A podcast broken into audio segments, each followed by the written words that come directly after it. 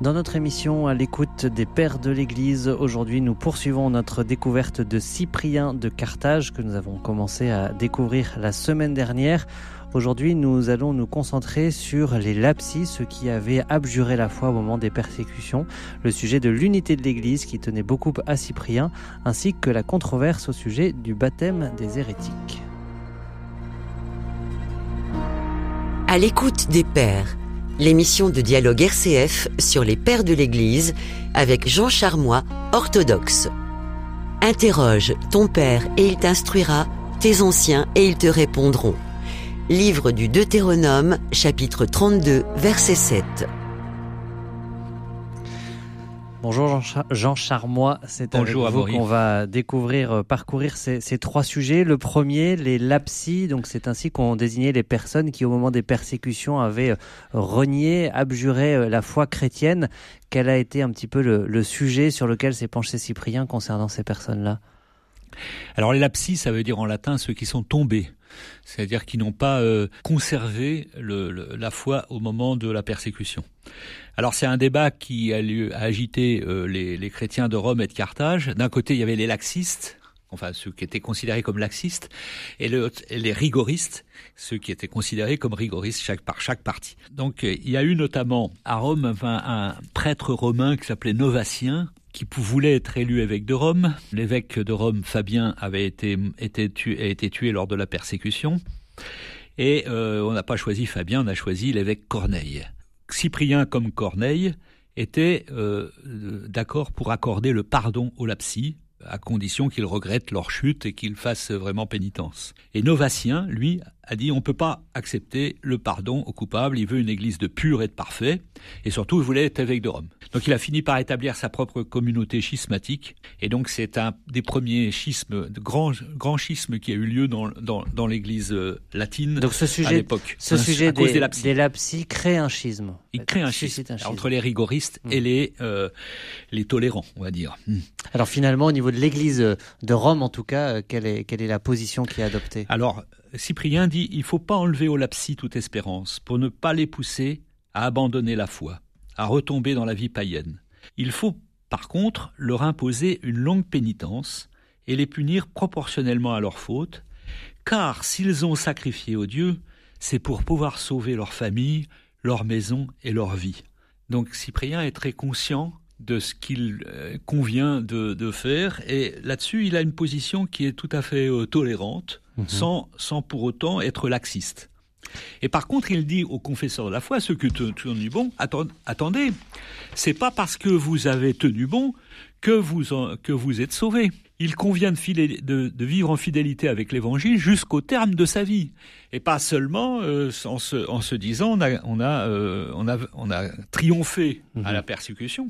C'est pas, c'est pas le, seul moyen. Avec un, sujet par exemple très concret, euh, j'en parle parce que ça fait un clin d'œil avec ce qu'on vit aujourd'hui, où il encourage par exemple les chrétiens au moment d'une épidémie à aller secourir tous les malades, quels qu'ils soient, païens ou lapsis compris il, encourage les chrétiens à porter une aide fraternelle aux païens, donc c'est intéressant. Et, surtout, il rappelle aux fidèles pendant l'épidémie, peut, on peut faire l'analogie avec aujourd'hui, ne craignez pas de perdre trop la vie et les biens terrestres, car la véritable vie et les véritables biens ne sont pas ceux de ce monde. Mmh.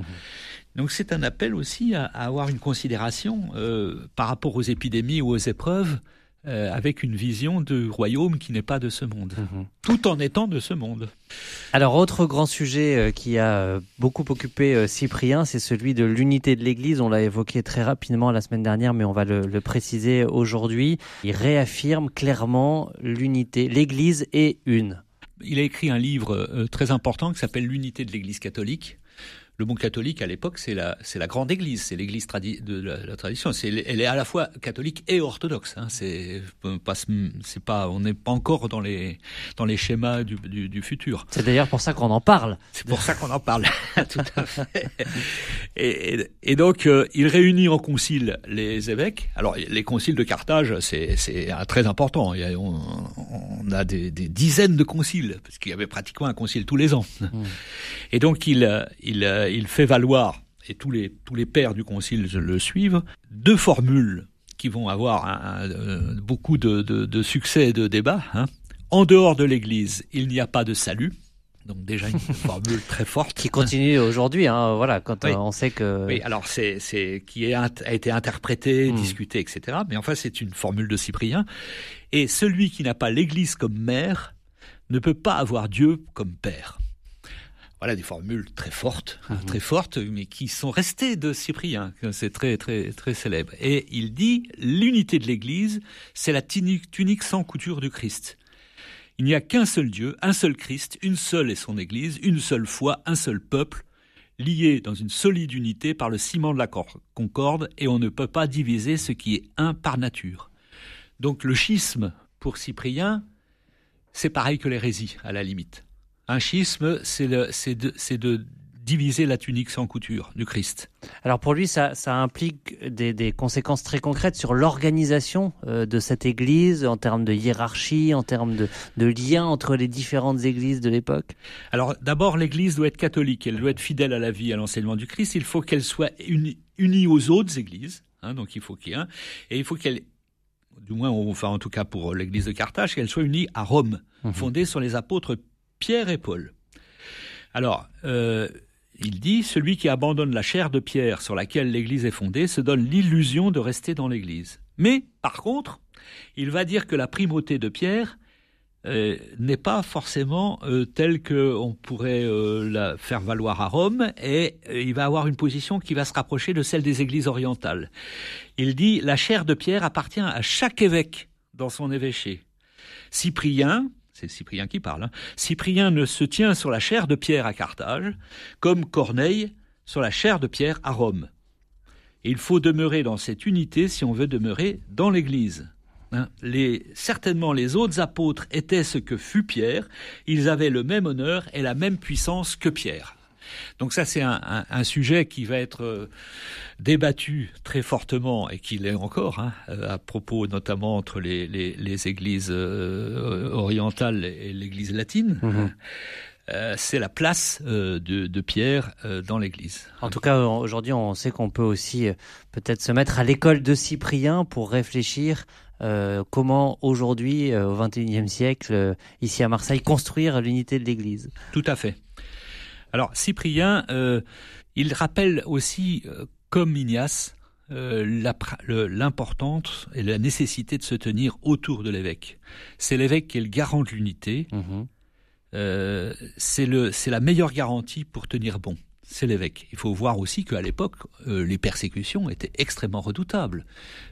être chrétien, ça voulait dire accepter de mourir avec les événements euh, qui ont lieu actuellement, on peut voir aussi que notre, euh, nos églises sont euh, aussi menacées par le, par le martyr. Mmh mmh. Et donc, il réaffirme le rôle de l'évêque comme pasteur. C'est lui qui doit conduire son troupeau et, s'il le faut, les le soutenir dans l'épreuve. Mmh Dernier sujet, euh, Jean Charmois, euh, qui a aussi euh, beaucoup travaillé Cyprien, le sujet du baptême des hérétiques. Donc les hérétiques, on rappelle, hein, qui avaient choisi une autre façon de vivre et de pratiquer la foi.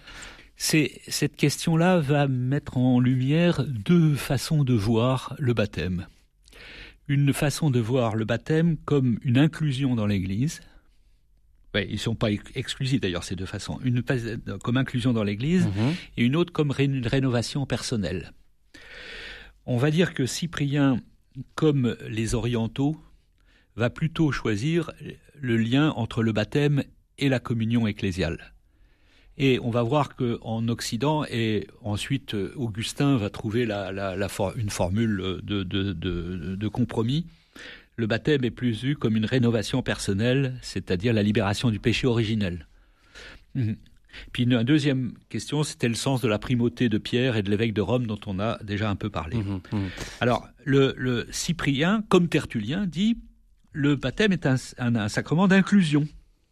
Donc, si quelqu'un euh, euh, quelqu'un qui est du dehors ne peut pas transmettre ce qu'il ne possède pas. Parce que si on est en dehors de l'Église, on ne peut pas donner le Saint-Esprit. Hmm. Et donc, euh, ceux qui sont privés de l'Esprit peuvent pas baptiser. Donc, il a pris une position. Alors, cette position qui était de dire, on peut pas, euh, on peut pas accepter le baptême des hérétiques. Et si les hérétiques reviennent à l'Église, il faut les rebaptiser. S'ils ont reçu le baptême dans, l'hérésie. Hmm. Alors, l'évêque d'Alexandrie, Denis, euh, soutient Cyprien. Firmilien, évêque de, de Césarée en Cappadoce, va aussi soutenir Cyprien. Et on va avoir dans, cette, dans ce débat, donc Cyprien va du coup être s'opposer à Étienne, l'évêque de Rome, qui lui a une position radicale en disant pas question, il faut accepter l'entrée des sectes hérétiques dans l'Église sans le baptême ça, ça choquait à l'époque mmh, mmh. qu'on puisse d'un seul coup accepter, parce qu'il y a des, des, des, dizaines de, de, sectes hérétiques qui, qui florissaient à l'époque.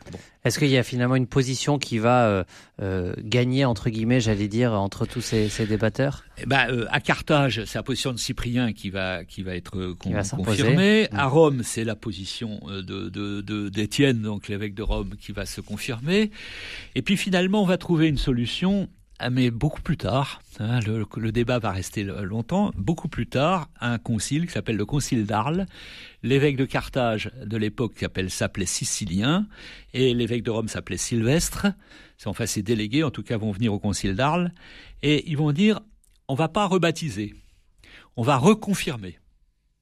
J'emploie le terme, le mot confirmation, c'est mhm. un terme euh, occidental, mais c'était ça parce que à l'époque, aussi bien en Orient qu'en Occident, la, le don du Saint-Esprit était donné par imposition des mains. Et donc, il suffisait de reconfirmer, donc c'est une sorte de compromis. Et donc, la, confirmation, normalement, aurait dû être faite qu'une seule fois, comme le baptême. Elle est donc, là, on va reconfirmer les hérétiques par l'imposition des mains. C'est à ce moment-là que le, débat sera tranché. Le débat est tranché, voilà. Merci beaucoup euh, Jean Charmois de nous avoir fait découvrir cette belle figure de Cyprien de Carthage et on se retrouvera le mois prochain pour poursuivre avec d'autres pères de l'Église. À bientôt. À l'écoute des pères, l'émission de dialogue RCF sur les pères de l'Église avec Jean Charmois, orthodoxe. Interroge ton père et il t'instruira, tes anciens et ils te répondront. Livre du Deutéronome, chapitre 32, verset 7.